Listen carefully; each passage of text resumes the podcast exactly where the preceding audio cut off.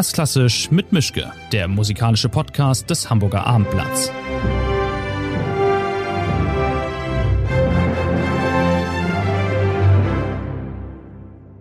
Schönen guten Tag zu einer neuen Folge von Erstklassisch mit Mischke. Wir haben, ich glaube, März, wir haben auf jeden Fall 2021 und der Rest ist im Nebel. Ich bin in Hamburg, nicht in meinem Arbeitszimmer. Mein Gast ist in Hamburg, nicht in meinem Arbeitszimmer. Es ist Igor Lewitt und wir sind beide bei Steinway. Toll, dass das geklappt hat. Guten Tag erstmal. Freue mich. wir haben jetzt Ende März. Ich fange einfach mal mit den gemeinen, schweren Fragen an. Aber wir haben Ende März. Gestern gab es Bescherung aus Berlin. Was macht das mit deiner Stimmung jetzt? Wie geht's? Das ist eine an und für sich ganz einfache Frage, bloß Wie jetzt es nicht. mir geht grundsätzlich oder nach gestern? Wie es dir grundsätzlich geht. Ich bin grundsätzlich bin ich okay. Ich bin einfach müde. Ich glaube, das sind wir alle. Ähm, Batterie ist tendenziell leer, weil mir Menschen fehlen und das äh, ist so das eine, was meine Batterie auflädt. Nach gestern bin ich zum ersten Mal in meinem Leben eigentlich an einem Punkt, wo ich mich für meine Regierung schäme. Also es ist noch nicht mal mehr Fassungslosigkeit, ich schäme mich. Nicht unbedingt darüber, was beschlossen wurde, da kann man ins Detail gehen und drüber streiten, aber die Art, wie heute, wie, wie jetzt gerade Politik gemacht wird, wie die kommunizieren, ist beschämend.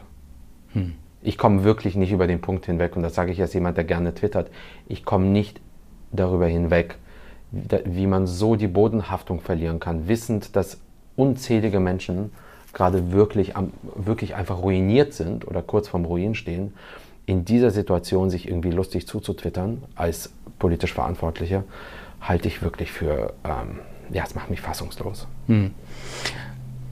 Nochmal eine Grundsatzfrage. Wie gehst du dann jetzt mit dieser Wut um? Also ich habe neulich Jan Böhmermann gesehen, der ist mal eben in seiner Sendung in die Kulisse gerannt und hat gebrüllt und kam dann wieder zurück. Ja.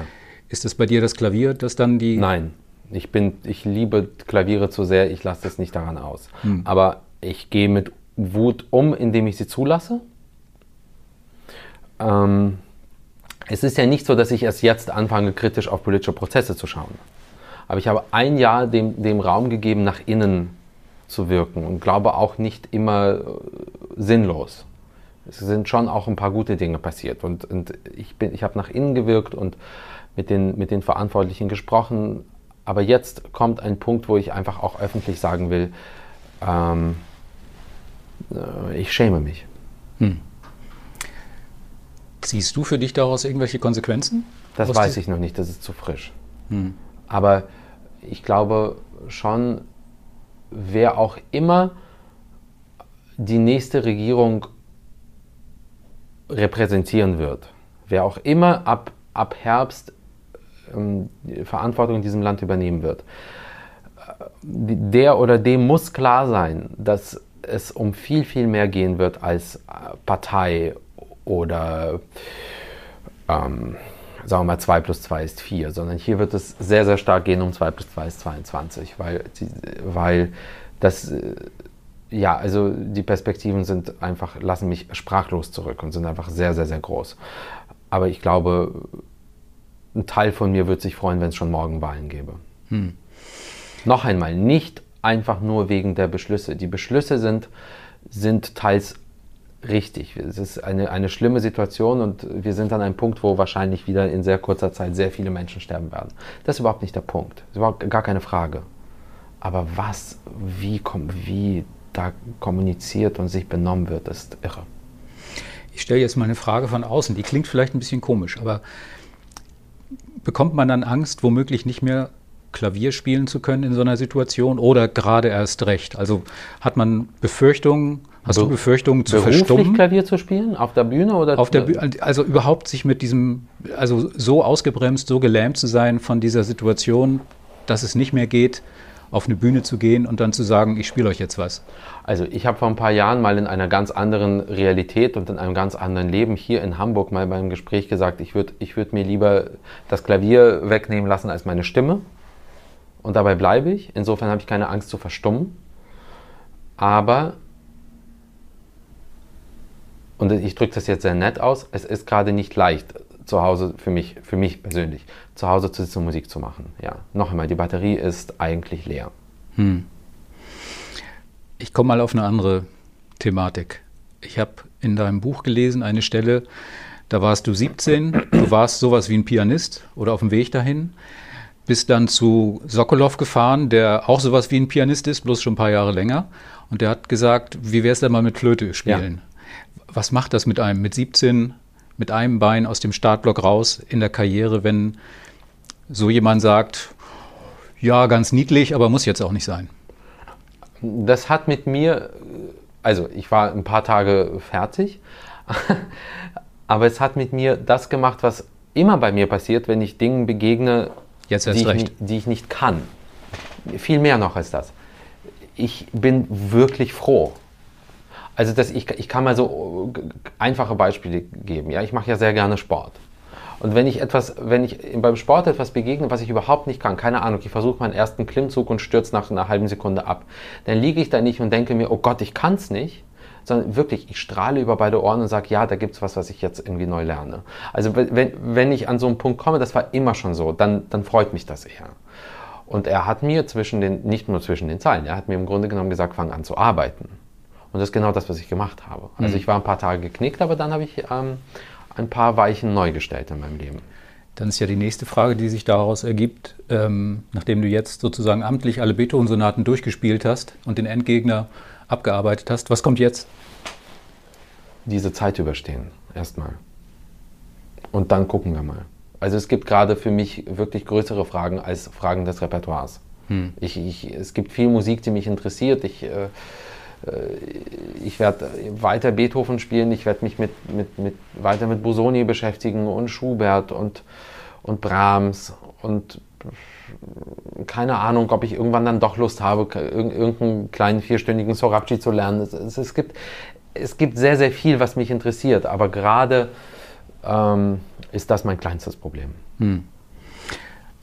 Dann wären wir nochmal wieder grundsätzlich, wie sieht dann die Situation jetzt für dich aus, wenn du versuchst, nach vorne zu blicken? Geht das überhaupt? Kann man sich motivieren, nach vorne zu gucken und zu sagen, da hinten, da ist ein Tunnel, aber ich sehe was? Also, ich bin ja kein Pessimist. Ich, ich, ich, ich mag diesen Begriff nicht und äh, ich bin einfach äh, am Leben. Ja? Und solange ich am Leben bin, geht es halt weiter. Und ich glaube nicht an das Wort nie und ewig ist gar nichts. Und endgültig ist auch nur Sterben. Also das, es, es wird sich verändern. Und ich mag Veränderung. Und äh, das, was wir jetzt haben, ist in zwei Monaten nicht mehr. Vielleicht ist es schlimmer, vielleicht ist es besser, ich weiß es nicht. Ich begegne jeden Tag gerade aufs Neue, bin weder pessimistisch noch optimistisch und das reicht mir gerade als Perspektive. Und ehrlich, nur weil ich sage, Klavierspielen ist gerade schwer, heißt das nicht, dass es mir schwerfällt, mich zu motivieren. Ich mache halt andere Sachen. Hm. Und natürlich spiele ich auch Klavier zu Hause. Hm. Es ist nur nicht einfach. Hm. Es gab ein paar Stellen in dem Buch über dein bisheriges Leben, wo ich doch verdutzt war, sagen wir es mal so. Es stand über Beethoven Opus 101. Ich habe noch nie eine Interpretation erarbeitet an der Stelle. Das kann ich jetzt mal kaum glauben. Also, dass ein Pianist so weit gekommen ist und nicht schon vorher aus der Kurve geflogen, indem er gesagt hat und auch für sich klarstellt, Interpretation ist jetzt nicht meins. Das gilt nicht nur für die Opus 101. Nee, eben. Ja, aber machen wir uns, also ich will mich jetzt mal ehrlich machen, was, was, was heißt das? Ich, ich, ich, woran ich einfach glaube, ist, das, woran ich daheim arbeiten kann, stößt irgendwann mal an seine Grenzen, weil ein ganz integraler Bestandteil dessen, was meine Sonate sein wird später, ist natürlich das Publikum. Ist der, der Live-Auftritt, ist, ist das Risiko, ist, ist dieses Gemeinsame. Und dieses Gemeinsame habe ich nicht zu Hause. Da kann ich mir doch noch sonst noch irgendwas überlegen. Und, und dann merke ich aber im Saal mit Publikum, es treibt mich eigentlich wo ganz anders hin. Das meine ich. Also eine endgültige sowas wie, ich habe jetzt eine Interpretation erarbeitet und jetzt gehe ich in den Saal und präsentiere sie, ist, halte ich einfach für, für verwegen. Und bei Klavierkonzerten zum Beispiel ist es noch viel, noch viel extremer natürlich, noch viel klarer. Weil ich kann sonst eine Idee haben von einem Klavierkonzert. Die kann maximal die Hälfte der Wahrheit sein, weil ich habe die Kolleginnen und Kollegen, die im Orchester sitzen, noch nicht einmal gehört. Das heißt, ich gehe in eine erste Probe und ich höre das Orchester. In den meisten Fällen spielen die Kolleginnen und Kollegen eine längere Einleitung und plötzlich höre ich da etwas, was vorher gar nicht dabei war. Ja, da kann ich mir meine Interpretation zu einem sehr großen Teil in Theorie auch echt wieder, wieder sonst wohin tun. Und das meine ich, diese ständige Offenheit gegenüber Veränderung. Das ist mir wichtig. Aber es gibt doch schon auch noch richtig erkennbare Leitplanken. Wenn, wenn in den Noten Allegro steht, sollte man nicht im Lago verenden. Ja, aber ein Allegro nach einem Lago ist ein anderes Allegro als ein Allegro nach einem Presto oder nach einem Andante. Ein Forte nach einem Piano ist anders als nach einem Pianissimo. Und ein Forte heute in der Hamburger Elbphilharmonie, du erinnerst dich, Konzertsäle, Dunkel. Ist, mh, ist ein anderes als morgen bei mir zu Hause. Das meine ich. Also es ist, das, das ist mir einfach, sagen wir es mal so, es ist mir einfach zu wenig, so, so Interpretation und dann, und dann, ja, so what? Und was heißt das? Es ist jetzt eine Schachtel und die, die hört sich schön an, aber der Inhalt, der Inhalt ähm, sozusagen wird neu geboren von Tag zu Tag. Hm. Eine Formulierung, eine andere, an der ich hängen geblieben bin, war, dass du getrieben seist von dem Wunsch, nicht allein zu sein. Das finde ich für eine Stelle in einem Buch, also wenn, wenn es ein Buch über mich wäre, ich weiß nicht, ob ich froh wäre, so direkt über mich lesen zu sollen oder lesen zu müssen. Was genau hat dich an der Stelle? Ich fand es getriggert? schon, also überoffen geradezu. Ich weiß nicht, ob ich nicht vielleicht doch sagen würde, bis hierhin und nicht weiter. Aber das Problem in Anführungszeichen siehst du für dich nicht. Na, es gibt schon Sachen, die ich nicht sage. Ja, gut. Aber das ist, äh, das ist ein ganz äh, integraler Bestandteil meines, meines Lebens, ist der Wunsch nach Beziehung zu Menschen. Es hat mich nie irgendwas anderes so inspiriert und, und, und auch interessiert und bewegt und wachgehalten wie Geschichten von Menschen und wie Menschen grundsätzlich. Ja?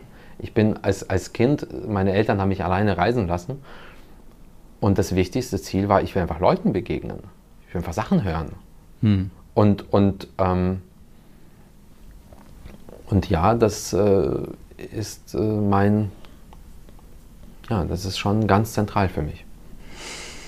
Es gab auch eine Stelle, wo ich auch, also dachte, ich weiß nicht, ob ich, ob ich jetzt dem Thema dieses Buchs zu nahe kommen, aber es stand äh, dieser Satz drin, das ging um die Stelle mit den oder um die Phase mit den Hauskonzerten. Da steht von dir das Zitat, ich habe zum ersten Mal womöglich gefühlt, dass ich kein Fake bin. Ja. Da musste ich dann auch erstmal tief in den Bauch atmen ja. und schlucken. Ja, ist aber Fakt. Hm. Ich ähm, habe viel, ähm, äh, also ich will anders antworten. Diese, die, dieser, dieser, diese Zeit, wo Florian und ich das geme gemeinsam gesprochen haben und geschrieben haben und gemacht haben, ähm, das war schon für, für mich, für uns alle eine totale Grenzerfahrung. Und dieses, das jetzt zu lesen, dieses Buch, ist für mich auch ein ziemlich selbstkonfrontativer Prozess. Total, das macht auch was mit mir. Aber der Satz stimmt. Ich habe sehr viel kompensiert früher durch, durch Unsicherheit. Das, äh, keine Ahnung, wie ich mich kleide, was ich, was ich erzähle, wie ich rede, wie ich mich benehme. Sehr, sehr viel kompensiert. Und dann kamen hm, so sehr, sehr große Brüche in meinem Leben. Ja, die, die, äh, der, der Tod meines engsten Freundes, einige schwere Krankheiten in engsten, in engsten, engsten Umgebung. Und es blieb aber trotzdem, und ich habe Menschen sehr geholfen, glaube ich, und das ziemlich äh, hoffentlich auch gut. Und, äh,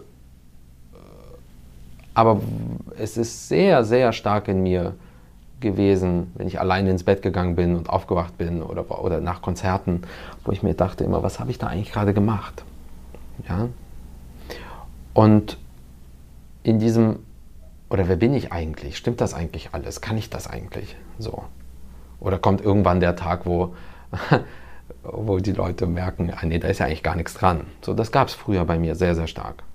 Ich weiß noch, ich hatte ein Konzert in Brüssel, habe ein paar Beethoven-Sonaten gespielt und hatte ein, es war ein, kein gutes Konzert, um es mal nett auszudrücken. ja? Und ich war sehr, sehr unglücklich und bekam Standing Ovations. Und was ich jetzt sage, meine ich ernst. Das ist kein Fishing for Compliments, das heißt keine Ironie. Das, die Geschichte kennen diejenigen, die eng mit mir sind.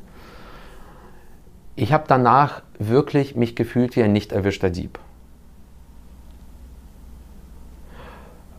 Und ich dachte, warum tut ihr das? Merkt ihr denn nicht, was ich gerade gemacht habe? So, und das, äh, darauf habe ich mich irgendwie zu viel konzentriert.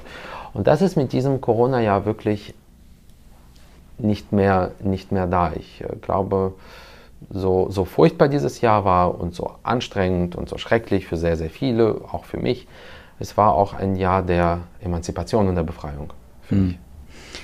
Für wen spielst du dann die Konzerte? Für dich und das Publikum darf zuhören oder kann zuhören? Nein, oder? Für, für, für, für die und mich. Gleich, gleichwertig. Ich kann nicht gut Musik machen, nur für mich alleine. Will mhm. ich auch gar nicht.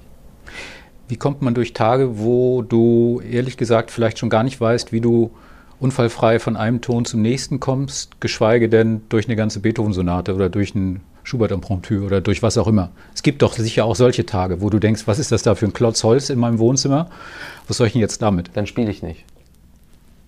Und ich habe ich hab ja so ein paar, ja so ein paar Ausweichfelder, ähm, die ich ja genauso intensiv, intensiv äh, nutze. Sport ist mal so ein Feld ja, wo ich einfach echt Ausgleich kriege. Und Sport ist ganz interessant. Es fassen sich ja ständig irgendwelche Leute an den Kopf, warum ich jetzt irgendwie, keine Ahnung, 80 Kilo reiße oder 100 Kilo reiße oder dieses mache oder das mache. Und bist du dann verrückt und du verletzt dich und so weiter. Ja, nee, Pustekuchen. Ich habe jahrelang mit zwei Kilogramm geübt. Mhm. Und am Anfang des Gesprächs hast du mich ja gefragt, mit der Wut lässt du es am Klavier aus. Natürlich lasse ich Emotionen auch am Klavier raus. Ich tue dem Klavier nicht weh dabei. Aber Emotionen beim Sport wären fatal. Wenn ich emotional eine Langhandel mit 80 Kilo in die Hand nehme und wütend bin, dann, bin, dann mache ich mir einfach meinen Körper kaputt. Mhm. Und das ist ein äh, nicht zu unterschätzender Ausgleich, den ich da habe für mich. Einfach runterkommen, ganz klar sein, auf, unaufgeregt, vorsichtig mhm. und, und bewusst. Und dann nehme ich mir meine ein bis zwei Stunden am Tag und kriege da wirklich äh, enorm viel Stabilität raus. Du weißt schon aber auch, dass du die Tür, die du jetzt aufgemacht hast, nie wieder so richtig zubekommst. Welche Tür? Die Tür, durch die Publikum und Leser, jetzt auch noch Leser, ja. in dich hineinkommen. Ja. Das ist okay so? Sie haben auch mein Wohnzimmer gesehen im Frühling und irgendwann werde ich umziehen. Hm. Naja, aber trotzdem, also es ist eine Situation, wo man, all das kann man nicht ungesehen, ungelesen, ungehört machen, was jetzt draußen ist. Und ich weiß nicht, ob man sich nicht vielleicht als Künstler schon nackt genug macht, wenn man auf eine Bühne geht und sagt, so, heute Beethoven. Ich bin kein Angstmensch und ich äh, kann ziemlich gut mit Konsequenzen von dem, was ich tue, leben. Hm und äh, bin, damit, bin damit okay. Ich habe ja auch eine bewusste Entscheidung getroffen. Nochmal, es gibt Sachen, die ich nicht erzähle. Hm. Die gehen auch wirklich keinen was an. Hm. Aber äh, die stehen dann aber auch da nicht drin. Hm. Ganz einfache Frage. Was bedeutet Freiheit für dich? Ähm, darf ich mit einer kleinen äh, Geschichte antworten? Immer doch. Ich habe vor zwei Wochen einer Freundin von mir gesagt, Frag mich, ob mir Konzerte fehlen. Frag mich, ob mir Restaurants fehlen, Bars fehlen, Reisen fehlen, etc. etc. Frag mich. Und so hat sie mich gefragt, fehlen dir Konzerte, Restaurants, Bars, Reisen, etc. Und meine Antwort war nein. Mir fehlen keine Konzerte und keine Restaurants. Was mir fehlt ist, das machen zu können, wenn mir danach ist. Mhm. Das machen zu dürfen, weil du es willst. Das ist ein sehr, sehr großes Stück Freiheit. Ich ähm, einfach mich bewegen zu dürfen zu wissen, ich bin hier und ich kann dorthin. Und zwar jederzeit. Solange das nicht auf Kosten anderer geschieht. Und da bin ich, da bin ich sehr klar und habe auch meine Prinzipien und meine Regeln. Aber das ist Freiheit für mich. Ein großes Stück Freiheit. Was macht diese Vorbildfunktion mit jemandem, der so sehr in der Öffentlichkeit steht? Also du kannst ja nicht mal mehr ungestört im Supermarkt in der Nase bohren, wenn ihr danach ist, sondern Ist sofort jemand da, der sagt, Mensch, wenn das doch nicht der Livid ist? Verwechselst du mich gerade? Ich kann nein. sehr wohl im Supermarkt in meiner Nase bohren. also, also, das Leben lebe ich nicht. Ich, äh, nochmal, ja, das kann passieren. Und dann nochmal, dann lebe ich mit den Konsequenzen meiner Handlung. Und wenn jemand, wenn jemand sagt, das war falsch, dann sag es mir und ich gehe damit um. Und, und äh, wenn es nötig ist, entschuldige ich mich. Hm. Aber ich werde jetzt nicht paranoid. Hm. Ich würde ja doch gerne nochmal Ich popel auch nicht im Supermarkt. Das ist auch besser so, das macht man auch nicht. Richtig. Und mit Masken ist das sowieso ein, ist das Ganze ja sowieso einfacher. Ich habe so viele Fotos mittlerweile gemacht, wo ich den Fotografen die Zunge zeige und es merkt keiner. Das, hm. ist wunderbar. Hm. Doch nochmal ans Musikalische. Ja. Ich habe äh, mir überlegt, wahrscheinlich wirst du so schnell nicht wieder zu klassischen, klassischen Alben zurückkommen, im Sinne von, jetzt machen wir mal Opus so und so von dem mhm. und dem und dann das klassische Gegenstück, sondern es wird immer mehr wahrscheinlich auf Konzeptalben hinauslaufen? Nee, glaube ich nicht. Gar nicht? Ich glaube es nicht, nein. Also die Konzept, nennen wir es Konzeptalben, hatten ja irgendwie ganz spezifische Gründe. Eigentlich bin ich kein Freund davon. Also ich mag Alben, die einem Komponisten gewidmet sind. Ja, es gibt einen Bach, es gibt Bach, Beethoven und Schewski meinetwegen, aber es ist sehr, sehr klar strukturiert. Die, die, die Live-Platte und jetzt die Encounter-Platte waren, waren so aus dem Moment heraus geboren, weil ich es einfach, einfach brauchte und weil es, weil es dem Moment, äh, im Moment einfach passte. Aber es war kein langfristiger Plan. Die langfristigen Pläne, die ich habe, und die habe ich, die sind nicht so. Nicht, Dann muss ich jetzt natürlich fragen, wie sind die denn so? Wie bitte was? Da muss ich jetzt natürlich fragen, wie sind die so? So wie ich gerade gesagt habe, ich mag. Langfristig. Die sind langfristig sehr klar. Also ich möchte mich mit einem Komponisten, höchstens zwei, beschäftigen, ganz fokussiert und sagen. Und, und ich habe einen kleinen Bug im Kopf, nämlich ich äh, mag zyklisches Denken. Also wenn ich von jemandem ein Stück dann irgendwas mache, dann will ich auch alles machen. Hm. Also wenn Beethoven-Sonaten, dann ist das Ziel zyklische Beethoven-Sonaten. Wenn irgendwann mal die Lieder ohne Worte, dann alle Lieder ohne Worte. Klammer Jetzt. auf, das kommt aber nicht die nächsten zwei Jahre. Okay, jetzt mal eine kleine grob rhetorische Frage. Bist du eigentlich noch Künstler oder schon ein Markenartikel? Ey, also kannst, lass mich in Ruhe mit Markenartikeln. Ich bin, ich bin Künstler, ich bin Mensch, ich bin Musiker. Hm. Und ich, ich, was das angeht, gehe ich ehrlich gesagt echt eine also ich, vorwärts, aber echt einen Schritt zurück. Ich habe jahrelang gedacht, ich will mehr sein als nur der Pianist und jetzt gerade wäre ich nichts lieber als einfach der Pianist. Hm. Jetzt, wo es gerade nicht da ist. Hm. Natürlich was, bin ich Künstler. Was glaubst du eigentlich, wie die Situation sich für die auf der anderen Seite darstellt? Also die, die sagen, dieser Levit, der geht mir sowas von auf die Nerven. Mhm. Ähm, hast du mal versucht, da Kontakt aufzunehmen? Klar. Oder? Und was passiert dann? Dann geht man, geht, geht man in, ins, ins Gespräch, in die Konfrontation. Ich bin völlig okay damit. Leute, wenn, ihr, wenn, wenn, wenn jemand findet, ich sei, ich sei der größte Depp auf der Erde und spiele Beethoven schlechter als, als, als schlechtesten Beethoven nach der Mondlandung, bitte. Ich, ich bin damit total okay. Hm. Wenn jemand findet, ich kann kein Legato, bin ich damit total in Ordnung. Das ist die einzige, die einzige, und da, das sage ich auch ganz klar, die einzige rote Linie, die ich für mich irgendwann mal definiert habe und wer die überschreitet, verletzt, ist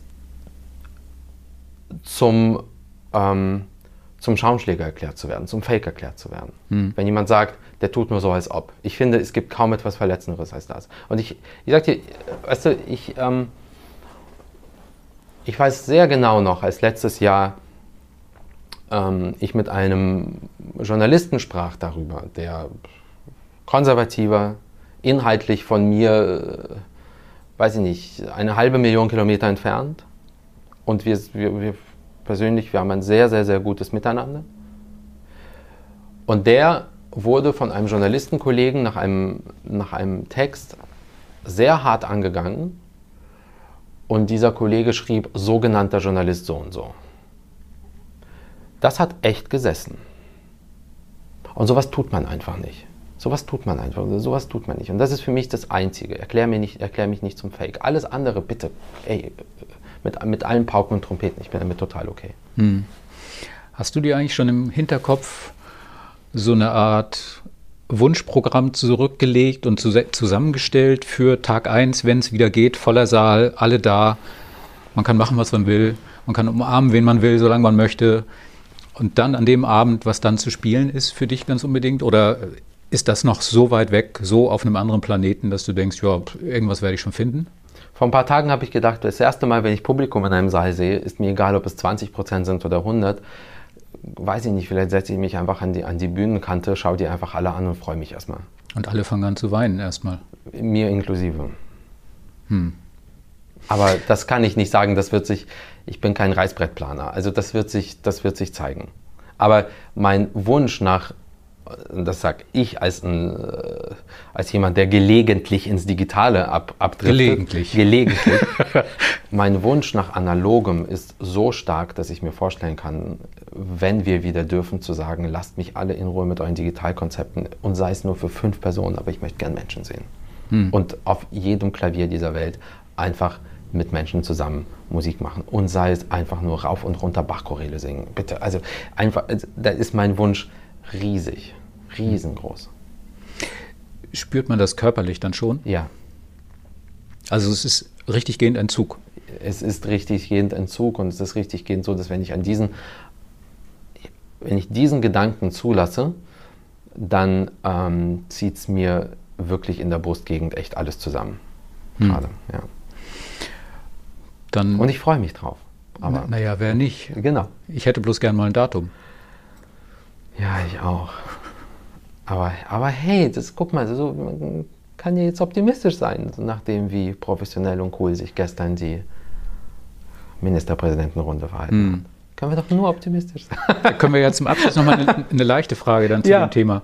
Sind wir jetzt eigentlich noch Kulturnation oder ist das nur noch Behauptung nach diesem Jahr?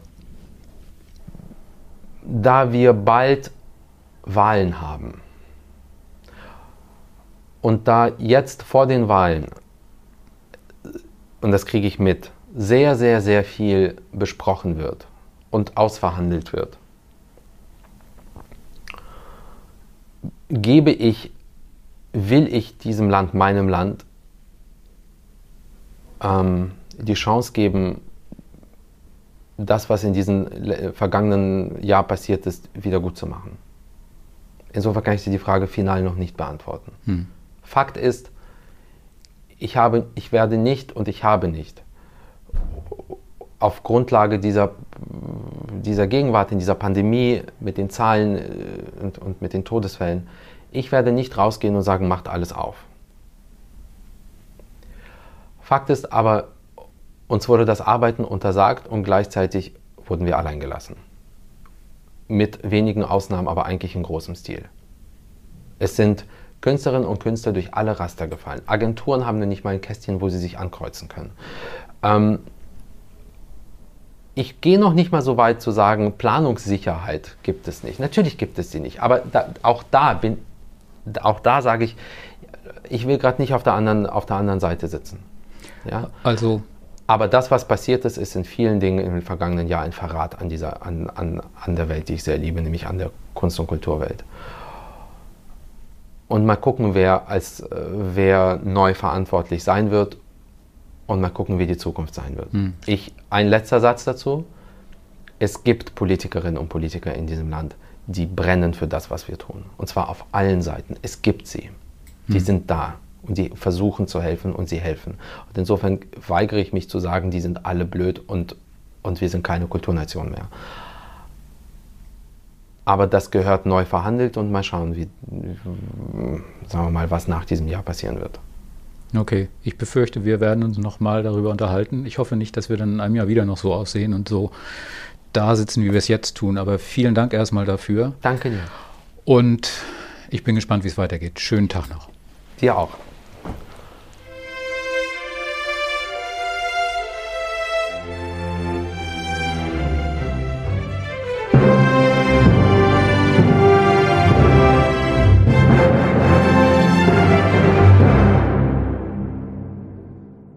Weitere Podcasts vom Hamburger Abendblatt finden Sie auf abendblatt.de slash podcast.